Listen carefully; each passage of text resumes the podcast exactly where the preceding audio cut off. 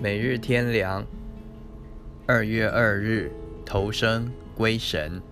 以色列人中凡投生的，无论是人是牲畜，都是我的，要分别为圣归我。出埃及记十三章第一节。以色列人是神从埃及所救出来的，是属神的子民，他们有责任侍奉神，听神的话。而以色列人中投生的，更是神用羔羊之血所赎的，要分别为圣，归给神，否则是不当存活的。这预表新约的信徒是主耶稣用宝血所赎的人，都当归给神，分别为圣，不能别有所属所归，不能做别用，也不能为自己而活。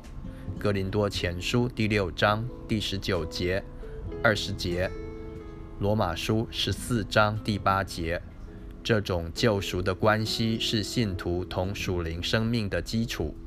离开这基础，和神的关系就不对，真理就要被歪曲，道路也走错了。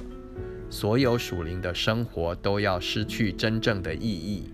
这也许是许多信徒失败、跌倒。堕落的原因，信徒一离开保险的救赎基础，一离开归主为圣的地位，就否定了与主的基本关系，不承认他为主。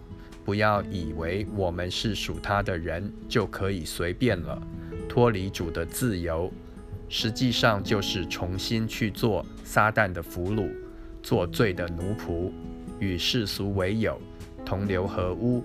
必陷入不可收拾的地步，所以最重要的是立刻将自己重新放在被保险所救赎的地位，再分别为圣，将自己归给神，承认是属他的，以他为主，为他而活，遵行神的旨意，度在世余下的光阴，这样才会与神有正当的关系，有平安喜乐。